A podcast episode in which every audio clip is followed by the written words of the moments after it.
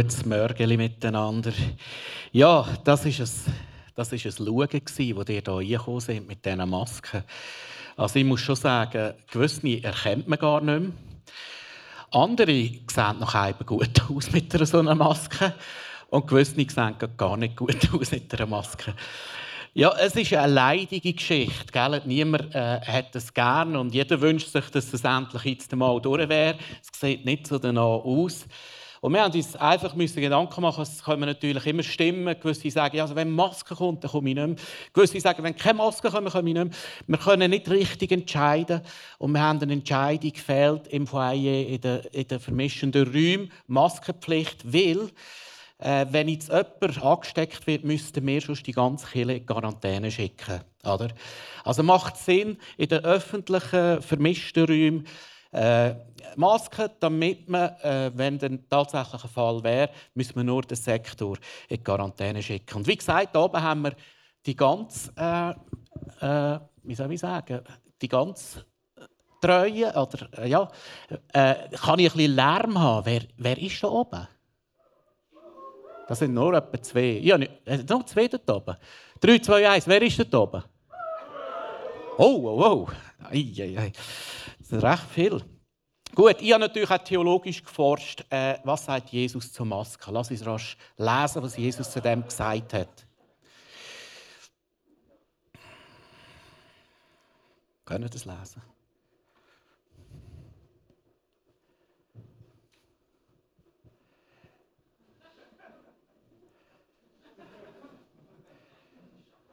Ich habe ihn lustig gefunden. Einige von euch auch. Ja, es ist eine leidige Geschichte. Ich hatte diese Woche zwei Gespräche mit Businessleuten. Es hat sich gerade ergeben, jemand musste Leute entlassen, eine Familienväter. Und er hat sein Leid geklagt. Leute, die nicht schon so gläubig sind oder in die Kirche gehen. Jemand, eine Finanzerin, hat mega erfolgreich und sagt, hey, das ganze System ist so auf wackeligen Beinen, ist ihnen bewusst. Und ich merke, es ist eine Zeit von Offenheit. Wir haben stundenlang mit ihnen reden über das Evangelium, über die tiefsten Punkte, über das Leid, über die Hoffnung vom Evangelium. Ich merke, das ist eine wahnsinnige Zeit, wo, wo sich Leute wirklich mal, noch mal ganz anders Gedanken machen. Und wir, wir sind jetzt hier in diesem Buch Hiob, wo wo, äh, wo wirklich die ganze Thematik rund ums Leid äh, wir uns dem annehmen und vielleicht wie auch mehr so die Hoffnungsträger können sein, wie wir vorhin gesungen haben. Leid gehört zum Leben. Leid gehört zum Leben.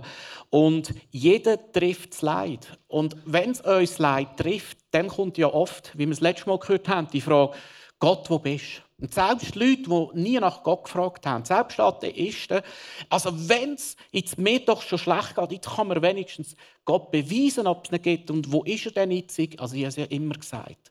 Und ich möchte noch mal ein Zitat, das der Pastor letztes Mal gebracht hat, von Timothy Keller, ich möchte noch ein Zitat herausnehmen. Und das ist, glaube ich, wirklich ein, bisschen auch ein Wurzelproblem in unserer Gesellschaft. Das große Problem der heutigen Menschen ist, dass sie glauben, sie müssen um jeden Preis glücklich werden. Wir haben in unserer zivilisierten Gesellschaft so eine Lebenseinstellung, möglichst glücklich, so glücklich wie möglich, so gesund wie möglich, so, so alt wie möglich. Und Christen sind manchmal noch Speziali Spezialisten, haben sogar das Gefühl, du, also schließlich gehöre ich ja jetzt zu deinem Bodenpersonal. Also mir müsste ja schon noch ein bisschen besser gehen als anderen. Wir haben oft den Anspruch, dass Leid mich nicht treffen darf. Aber wenn ich in dieser Bibel lese, dann sehe ich eine andere Message. wenn ich sage, ich folge dem Jesus nach, erzählt der Jesus mir etwas anderes. Oder er erzählt mir nicht nur, wenn du glaubst, dann wird dich das Leid nicht treffen. Lass uns einsteigen. Es ist folgende Situation. Jesus ist noch mal zusammen mit seinen Jüngern kurz vor seinem Tod. Und er ermutigt sie nochmal. Und äh, tut sie vorbereitet auf die Zeit, die jetzt dann kommt. Und da heißt es im Johannes 16, 33, dies habe ich zu euch geredet, damit ihr in mir, in mir Frieden habt. Das verspricht er. Aber, was er auch sagt, in der Welt habt ihr Bedrängnis. Aber seid guten Mutes, ich habe die Welt überwunden. Jesus redet nicht davon, hey, wenn du in mir bist, dann geht es dir immer gut. Wenn du in ihm bist, hast du Frieden, einen Frieden, der über den Umständen ist. Aber Jesus sagt, in der Welt haben wir Bedrängnis oder Drangsal oder Mühe oder Verfolgung. Auf Englisch Trouble. Und Jesus redet hier nicht von irgendwelchen Problemen. Ich hätte noch gerne einen Schatz oder äh, ein zweites Auto. Er redet von Monster Trouble, wo du und ich haben können. Und ich weiß nicht, was deine Erfahrung heute ist mit Leid. Vielleicht hat es dich auch schon getroffen. Und die Frage ist nicht, ob dich das Leid trifft, sondern die Frage ist, wenn und wie oder was. Ich mag mich erinnern, vor fünf Jahren plötzlich heisst es bei uns daheim, dass der Vater von Moni, mein Schwiegervater, ist jahrelang im äh, Locked-in-Syndrom hatte, kann sich nicht bewegen, nicht. Nach 19 Jahren hat er nicht mehr gesagt, er will gehen und es war äh, eine Schocknachricht und plötzlich kommt es aus heiterem Himmel. Und du bist nicht vorbereitet, es kommt oft unerwartet und es war ein Schlag für uns. Und nachher noch eine Erbgeschichte, die absolut schmerzvoll und mühsam war. Und, und, und. Das Leid dürfen wir auch nicht werten. Oder? Es gibt Menschen, die trifft mit Krankheit. Äh, oder Menschen haben Schmerzen aus der Kindheit, Traumata, äh, Verlust, Trennung, you name it. Es hat verschiedene Facetten und ich glaube, wir müssen nicht werten, was ist schwieriger, wer trifft es schwerer, wer weniger. Und ich weiß einfach eins, heute hier innen, in diesem Raum, sind etwa 20, 30 Prozent der Leute, die gerade in einer ganz schwierigen Lebenssituation sind. Und unsere Hoffnung ist es, dass in dieser Serie äh, wir können lernen wie damit umgehen. Weil die Frage ist nicht, ob dein Leid trifft, sondern die Frage ist, wenn und wie. Und dass wir vielleicht können lernen wie damit umgehen. Und wo ist die Hoffnung? Wo sind wo ist, was macht Mut in Zeiten vom Leiden? Das möchte ich dir speziell zusprechen, wenn du gerade in einer mega herausfordernden Lebenssituation drin bist. Wir Christen haben dann auch so Mutmacherversen, oder? Die hängen wir, die pinnen wir in den Kühlschrank und die, ich finde die, ich find die Verse gut. Die, die machen uns Mut, die machen uns Hoffnung. Und der absolute Favorit ist natürlich Römer 8, 28, wenn du in einer schwierigen Lebenssituation bist. Das heisst, denen, die Gott lieben, dient alles zum Guten. Römer 8, 28. Den nehmen wir gerne, den Vers, oder? Den nehmen wir gerne. Aber wieso sagt der Paulus da? Das heisst ja nichts anderes, als dass du wirst in Situationen kommen, wo nicht alles gut ist. Den Vers brauchen wir ja genau, dass wir wissen, wenn wir das Gefühl haben, es ist nicht mehr gut in meinem Leben. Es zerbricht vieles in meinem Leben. Dass wir dann dürfen wissen, Römer 8, 28, denen Gott liebt, dient alles zum Guten. Oder ein anderer Vers. Gott prüft dich, Gott prüft dich nicht über dein Vermögen. Gott prüft dich nicht über dein Vermögen. Das heisst, Du wirst in deinem Leben in Situationen kommen, wo du denkst, hey, ich pack's nicht mehr. Ich pack's nicht mehr. Oder ein anderer Mutmachervers, äh, das knickte Schilfrohr wird Gott nicht zerbrechen. Das heißt nichts anderes, als du wirst möglicherweise in Lebenssituationen kommen, wo du das Gefühl hast, jetzt zerbricht alles. Ich habe vor ein paar Monaten ein guter Freund von mir, der ein riesiges Glaubensvorbild ist, wo ich mega bewundere, wo hoffnungsvoll ist, wo merkt, das Evangelium greift mega, wo eine mega Hoffnung und, und Lebensfreude ausstrahlt, hat von heute auf morgen unerwartet getroffen. Er hatte einen Autounfall gehabt, hat ins Spital müssen, hat äh, äh, Gehirnschäden gehabt, ein Bein gebrochen Schürfungen, diverse Sachen. Und das Zeug ist nicht verheilt. Und er war wochenlang im Spital. Und ich habe gemeint, ich höre nicht richtig. der Glaubensheld für mich. Sagt mir, als ich ihn besuche, ich bin Öl, äh, Salbe, äh, Salbe mit Öl, sagt er mir, hey Philipp, für mich. Und ich dachte, dass ich gesund werde. Dann sagt er, ich will gehen. Ich will heim. Ich will nicht mehr leben. Und das ist mir bewusst geworden, selbst der Glaubensheld, den ich so bewundere, ist in seinem Leben so ein Vorbild. Unerwartet plötzlich trifft es ihn, wo ihn der Glauben verlässt. Bet für mich, dass mein Glaube nicht aufhört. Das war sein Gebet. Nicht, dass er gesund wird. Bet für mich, dass der Glaube nicht aufhört. Wir wünschen uns ein Leben ohne Leid, ohne Tränen, ohne Schmerzen, ohne Krankheit. Und das wird es geben. In der Offenbarung 21 lesen wir, dass eines Tages jede Träne abgewischt wird. Dass eines Tages kein Leid mehr gibt, keine Krankheit, kein Tod. Und jede Träne wird abgewischt. Aber in dieser Zeit leben wir jetzt noch nicht. Hiob thematisiert die Frage, warum lässt Gott Leid zu? Und ich möchte dir etwas sagen, wir werden dir diese Frage nicht können beantworten in dieser Serie. Aber vielleicht äh, Richtlinien geben, vielleicht auch Hoffnung geben, wie gehen wir durch so Zeiten durch. Und vielleicht bist du heute drin. Und mein, mein Gebet ist es, dass du eine Hoffnung und eine Perspektive in deine Situation bekommst. Also lass uns einsteigen. Der Hiob hat alles, wir haben es letztes Mal gehört, er war ein Vorbild, er ist fromm, aufrichtig, rechtschaffen. Er hat alles, er ist sehr gesegnet, wohlhabend, er hat Gunst von Gott. Und dann passiert Folgendes, du siehst jetzt einen Clip, kannst gerne mitlesen.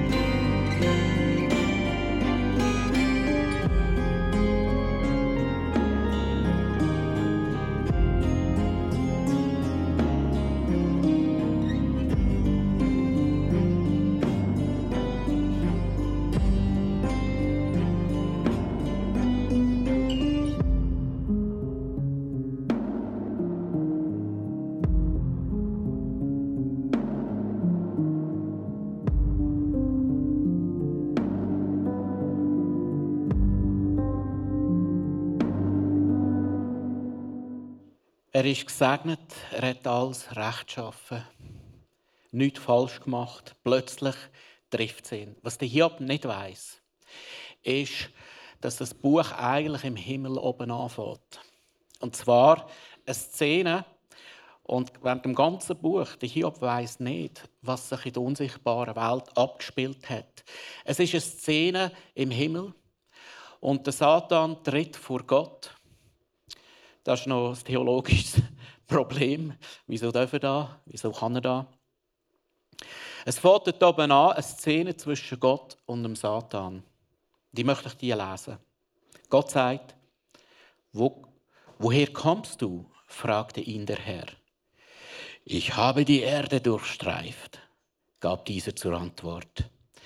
Der Herr erwiderte, dann ist dir sicher auch mein Diener Hiob aufgefallen. Ich kenne keinen zweiten auf der Erde, der so rechtschaffen und aufrichtig ist wie er, der mich achtet und sich nichts zu Schulden kommen lässt. Überrascht dich das? fragte der Satan. Er tut's doch nicht umsonst. Du hast ihn, seine Familie und seinen ganzen Besitz stets bewahrt. Seine Arbeit war erfolgreich und seine Herden haben sich gewaltig vermehrt. Aber versuche es doch einmal, lass ihn Hab und Gut verlieren. Dann wird er dich ganz sicher vor allen Leuten verfluchen.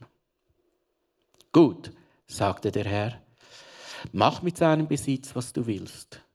Nur ihn selbst taste nicht an. So verließ der Satan die Gegenwart des Herrn. Das ist die Szene, die abgegangen ist im Himmel. Der Teufel macht da, wo er immer macht. Sein Hauptjob ist, 7 mal 24 dich und mich zu verklagen. Der Teufel hat einen Namen, Diabolos ist Verkläger, Verleumder. ist ein Verleumder. Erzählt Geschichten, die nicht stimmen. Oder für drei Geschichten. Äh, der Teufel hat den Hauptjob, dich und mich zu verklagen, auch bei Gott. Interessant ist, habe ich gefragt, wieso erklärt Gott dem Hiob nicht, was abgeht. Es wäre doch viel einfacher gewesen, wenn Gott gekommen wäre. Schau jetzt Hiob, jetzt kommt eine schwierige Zeit auf dich zu. Ich habe dem Teufel Raum gegeben, er dürfte dich versuchen, er dürfte dich testen, er dürfte dich prüfen. Ich mute es dir zu, dass du die Prüfung packst. Mach Gott nicht. Und Job weiß vielleicht das Leben lang nicht gewusst, was abgegangen ist. Er geht einen Deal mit dem Satan. Der Satan darf prüfen. Die Job verliert alles, was er hat. Und wenn du den Clip gesehen hast, das war so richtig orchestriert. Oder? Kaum ist der fertig mit Reden, ist schon der Nächste gekommen. Kaum ist der fertig ist schon der Nächste gekommen. Anhand von dem erkennst du oft äh, satanisches Wirken. Das ist mir so vorgekommen bei 9-11, oder? Es war so orchestriert. Tag, Tag, Tag, überall auf der ganzen Welt passiert etwas. Anhand von dem erkennst du satanisch, das satanische Macht im Hintergrund wirken. Der Satan hat gewisse Macht. Das ist so. Das sehen wir an anderen Stellen in der Bibel über Naturgewalten, über Feuer, Wasser, Sturm auch so Offenbarungen steht es, der Drache, wie geschrieben, der hat gewisse beschränkte Mächte. Aber der Satan ist nicht allgegenwärtig und er ist nicht allmächtig. Es ist interessant, gerade im Buch Hiob, wo der Satan so, sich so kann austoben und, und, und, und der Gerechteste auf dieser Welt angreifen. Genau in diesem Buch steht 30 Mal, Gott ist allmächtig. Und da steht nur noch 20 Mal im Rest der Bibel, dass Gott allmächtig ist. Und in solchen Situationen fragen wir uns immer, warum Gott? Oder die, die noch weitergehen, wozu Gott? Aber beides sind ganz heikle Fragen. Beides sind heikle Fragen und wir neigen dazu, Fehl zu interpretieren oder, oder Fehlannahmen zu treffen. Und wir Christen sind manchmal gut darin. Oft fragen wir uns, wenn jemand anderes Leid trifft, ja, ich habe es immer gedacht. Es war halt immer ein bisschen Schlitzohr. Und wir meinen zu wissen, wieso sie nichts trifft. Sehr gefährlich. Also die Frage ist, und das geht im ganzen Buch Hiob durch. Das Buch Hiob ist so dick, weil die Freunde die ganze Zeit davon ausgehen, es muss eine Sünde vom Hiob liegen, das ihn trifft. Das war ihr Konzept, ihr Glaubenskonzept. Und weißt du was?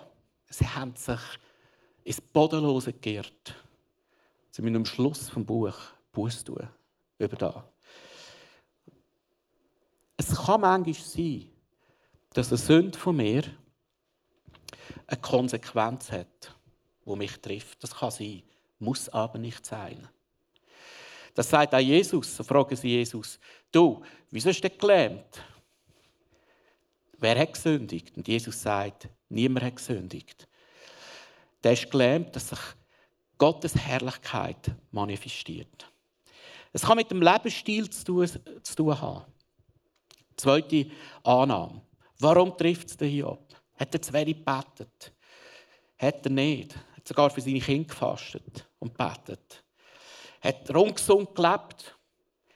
Sich dick, dick geworden? Gefräßig geworden? Kein Sport? Und logisch trifft es ihn jetzt mit Krankheiten. Oder psychosomatisch. Wir wissen, viele Ursachen sind psychosomatisch. Kann sein, aber muss nicht sein. Lebensstil kann sein, aber muss nicht sein. Oder viertens, es kann ein Test sein. Vielleicht testet Gott jemanden. In diesem Fall hat Gott den Satan instrumentalisiert, dass er den Hiob testen prüfen Kann sein, aber muss nicht sein. Ich möchte an dieser Stelle etwas sagen. Bist vorsichtig im Interpretieren, wenn dich oder jemand anderes Leid trifft. Bist sehr, sehr vorsichtig. Weil es kann sein, aber muss nicht sein. Und es ist nicht an uns zu beurteilen, wenn es jemanden trifft. Es ist nicht an uns, das Leid von jemand anderem zu interpretieren. Lass das Gottes Sache sein. Weil der Satan ist der Verkläger. 7,24. Und der Satan wird im Fall vom Hiob so etwas wie ein Turbobeschleuniger. Der Satan wird zu einem Instrument, wo Gott braucht, dass beim Hiob etwas passiert. Ich werde es heute noch nicht verraten. Wir werden im Verlauf der Serie kommen. Aber tatsächlich hat Hiob auch Sachen in seinem Leben. Und ich möchte das so erklären.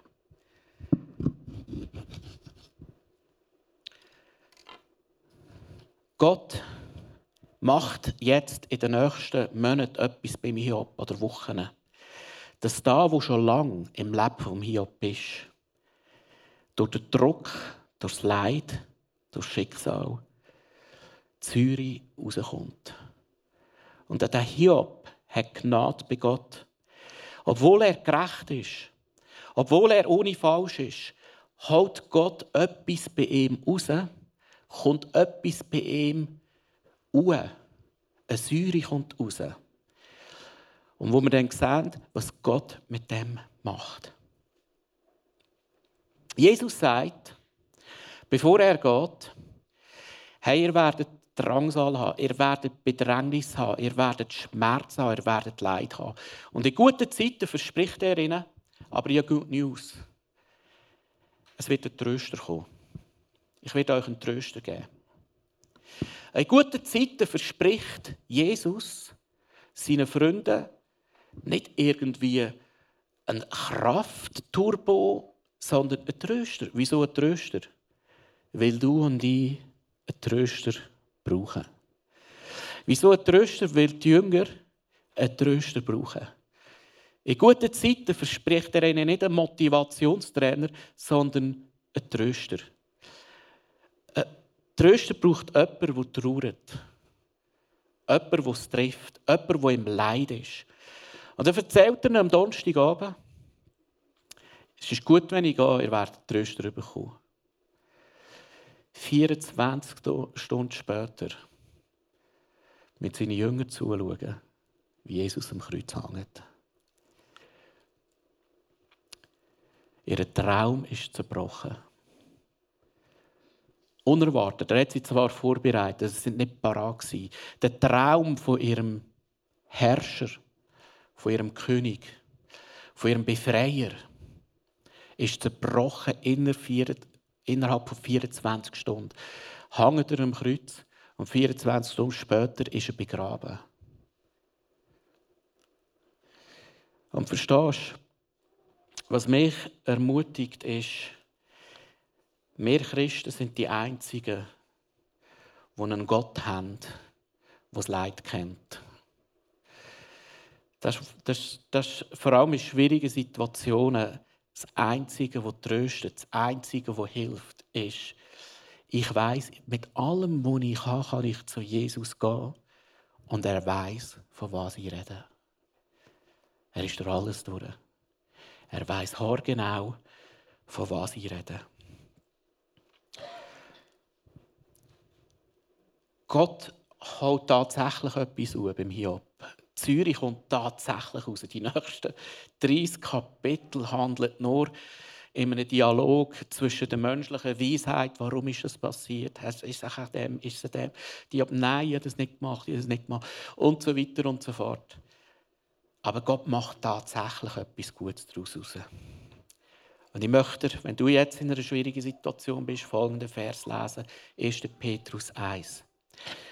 Darüber freut ihr euch von ganzem Herzen, auch wenn ihr jetzt noch für eine kurze Zeit auf manche Proben gestellt werdet und viel erleiden müsst. Und das ist um Leben und Tod gegangen bei denen so wird sich euer Glaube bewähren und sich als wertvoller und beständiger erweisen als pures Gold.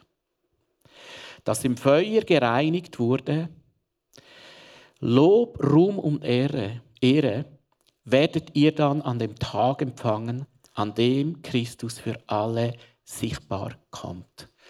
Wenn du in einer Situation bist, von einem Schmelzofen, wo es brennt, wo du denkst, ich halte es nicht mehr aus. Es ist zu viel. Nimm das Bild von dem Schmelzofen. Wenn Gott das Gold läutert, wenn Gott dein Herz läutert und das Gold geschmolzen wird, dann kommt die Schlacke hoch. Und dann kann man die Schlacke nachher wegnehmen und das Gold ist geläutert. Und tatsächlich sagt auch der Petrus, wie das Gold, das im Feuer gereinigt wird, tut Gott dies und mein Herz reinigen durch schwierige Situationen. Also die Frage heute ist weniger, warum trifft es mich? Wozu trifft es mich? Sondern woher? Lass uns anschauen zum Schluss, woher gehen wir, wenn es uns trifft. Mir hilft manchmal ein Bild da von dem Embryo. Hast du dir auch schon überlegt, das Embryo, da kommt Augen über. Du denkst, wieso Augen ist ja alles rot. Da kommt das Fingernägel über. Im Bauch. Du denkst, wieso Fingernägel? Das, das Mami kann kratzen. Oder wieso? Ohren kommt es über. Okay. Bum, bum, bum, bum, bum. Herzschlag von Mami. Eine Nase kommt es über. Da gibt es doch nichts zu schmecken dort drin. Es ist ein Ausfall, Fruchtwasser. Es macht keinen Sinn, gell? Es macht keinen Sinn. Aber wenn das Baby auf die Welt kommt, macht alles Sinn. Ich weiß auch nicht, mir hilft das Bild manchmal, wenn es Sachen gibt, die ich nicht verstehe. Was machen wir, wenn das Leid uns trifft? Die erste Reaktion ist oft die gleiche wie bei den Jüngern. Wir hauen ab. Wir flüchten. Wir rebellieren gegen andere Menschen. Wir suchen den Schuldig außerhalb von uns. Oder bei Gott. Wir suchen den Schuldig. Und so ist der Jünger auch gegangen. Und darin möchte ich dich ermutigen, Jesus ist dir vorangegangen. Er ist der einzige Gott, es gibt keinen anderen Gott, der im Leid vorangegangen ist und treu geblieben ist. Er ist seinem Vater treu geblieben. Gott erlaubt darin sogar das Versagen von allen Parteien. Er erlaubt das Versagen von einem Pilatus. Er erlaubt das Versagen den Juden, von den Römern. Er erlaubt das Versagen sogar von seinen eigenen Jüngern. Er hat alles Platz, aber Gott ist in Kontrolle. Gott ist in dem tiefsten Schmerz in Kontrolle. Die Jünger laufen weg und ihr Glaube crasht. Das ist oft unsere erste Reaktion, was passiert, wenn es uns trifft. Und vielleicht bist du heute da und du hast ganz viele Fragen in deiner Vergangenheit und ganz wenig Antworten. Und dann bist du am richtigen Ort heute. Und ich bin so dankbar, dass die Bibel und die Geschichten der Bibel so ehrlich sind. Und über den Crash vom Hiob, über den Crash von Jesus offen und ehrlich reden. Es gibt viele Fragen und wenig Antworten. Ich stelle mir die Jünger vor, viele Fragen und keine Antwort. Wo alles crasht ist. Und an dieser Stelle möchte ich dich ermutigen, wenn du mit dem Warum und Wozu Fragen nicht mehr weiterkommst, frag dich, woher damit? Wenn du mit dem Warum, mit dem Wozu nicht mehr weiterkommst, frag dich, woher damit? Und Jesus sagt, woher damit? Nämlich, du hast einen Tröster. Jesus sagt, du hast einen Tröster. Das ist der Heilige Geist. Und wenn du heute da bist und du sagst, hey, ich verstehe nicht, dass das mir passieren musste, vielleicht ist es ein Verlust, vielleicht ist eine Beziehung zerbrochen, vielleicht hast du eine Krankheit, die dich plagt, vielleicht wird dich jemand bitter enttäuscht und verletzt. Frag nicht warum. Frag, woher damit? Jesus sagt, werft alle eure Sorgen auf mich. Äh, bei ihm ist es am besten deponiert. Du hast einen Tröster. Und musst mal schauen mit mir. Hiob verliert. Hat sechs Tests. Sechs Tests kommen prasseln auf. Rind, Esel, Schaf, Knechte, Kamel, Knechte, Söhne, Töchter, Gesundheit. Und du siehst auf diesem Bild, der Hiob hockt am Boden mit Geschwür. Sehr wahrscheinlich hat er Lepra gehabt und hat mit einer so einer Glasscherbe gekratzt. Und dann kommt seine Frau. Na, immer noch fromm? Wollte seine Frau wissen, verfluch doch deinen Gott und stirb. Ja, der Job hat nicht so eine gute Alte gehabt. Das darf ich da schon so sagen. Die, die, die dürfen wir schon ein bisschen schlecht machen. Da. Und jetzt musst du hören, was die Hiob sagt. Aber Hiob sagt dir nur, was du sagst, ist gottlos und dumm. Und jetzt musst du hören. Das Gute haben wir von Gott angenommen. Sollten wir dann nicht auch das Unheil annehmen? Unsere Gesellschaft sagt, nein, wir nehmen nur das Gute an. Also sagt, hey, das Gute habe ich auch aus der Hand von Gott angenommen. Wieso soll ich das Unheil nicht annehmen? Selbst jetzt kam kein böses Wort gegen Gott über Hiobs Lippen. Der Hiob besteht tatsächlich Prüfung. Gott hat sich nicht getauscht an ihm. Und dann sagt Hiob noch, nackt bin ich zur Welt gekommen, nackt verlasse ich sie wieder.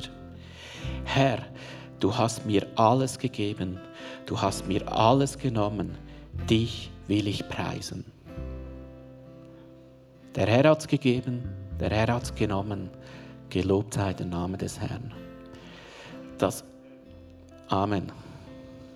Das ist, das ist die Reaktion vom Hiob. Und die möchte ich heute ermutigen.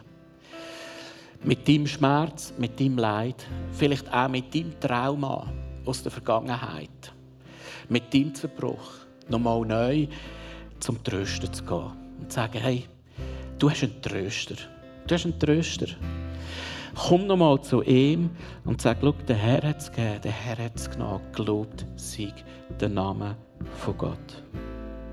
Du bist nicht allein da drin. Jemand geht mit dir durchs Leid durch. Jemand geht mit dir durchs Feuer. Lass uns zusammen beten, dass wir das vielleicht jetzt gerade aktuell in dieser Situation oder wenn es Leid auf uns zukommt, dass wir wissen, wir gehen nicht allein durch. Lass uns aufstehen zum Gebet. Vater im Himmel, ich danke dir vielmals.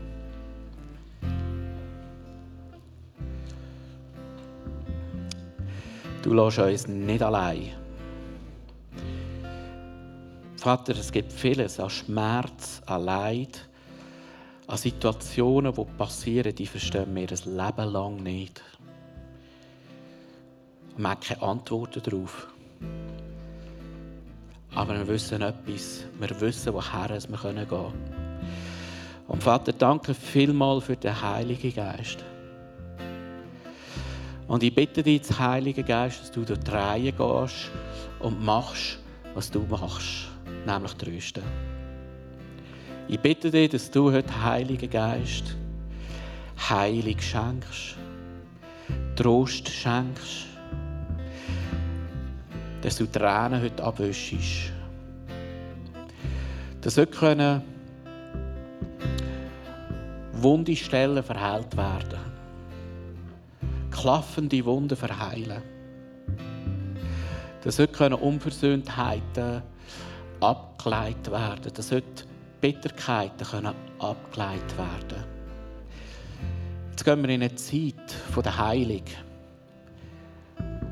Und wir werden in dieser Zeit dort draussen Gebet anbieten. Und wenn du heute da bist und du merkst, hey, da klafft noch eine Wunde, da kommt noch etwas rauf, dann komm unbedingt da rüber und wir werden für dich beten, dass Heilung passiert. Ich habe gesagt, ich habe diese Woche mit zwei Business-Leuten geredet. Die eine Person hat gesagt, ich leide unter Minderwertigkeit. Ich dachte, gar nicht möglich. Gar nicht möglich. Die Person angeschaut hast, unmöglich leidet die unter Minderwertigkeit. Er hat gesagt, also Bibelgeschenk, komm, schlag auf, Psalm 139. Hat die Person den Psalm gelesen und während dem Lesen anfangen heulen wie ein Schlosshund. Heulen wie ein Schlosshund. Das Wort von Gott hat direkt zu ihr geredet. Und ich habe heute den Eindruck, dass heute Leute da sind, die etwas ablegen sollten. Eine Bitterkeit, eine Enttäuschung, eine Unversöhntheit. Komm unbedingt in dieser Zeit hier rüber. Äh, wir sind gerne für dich da und beten für dich. Weil du hast einen Tröster.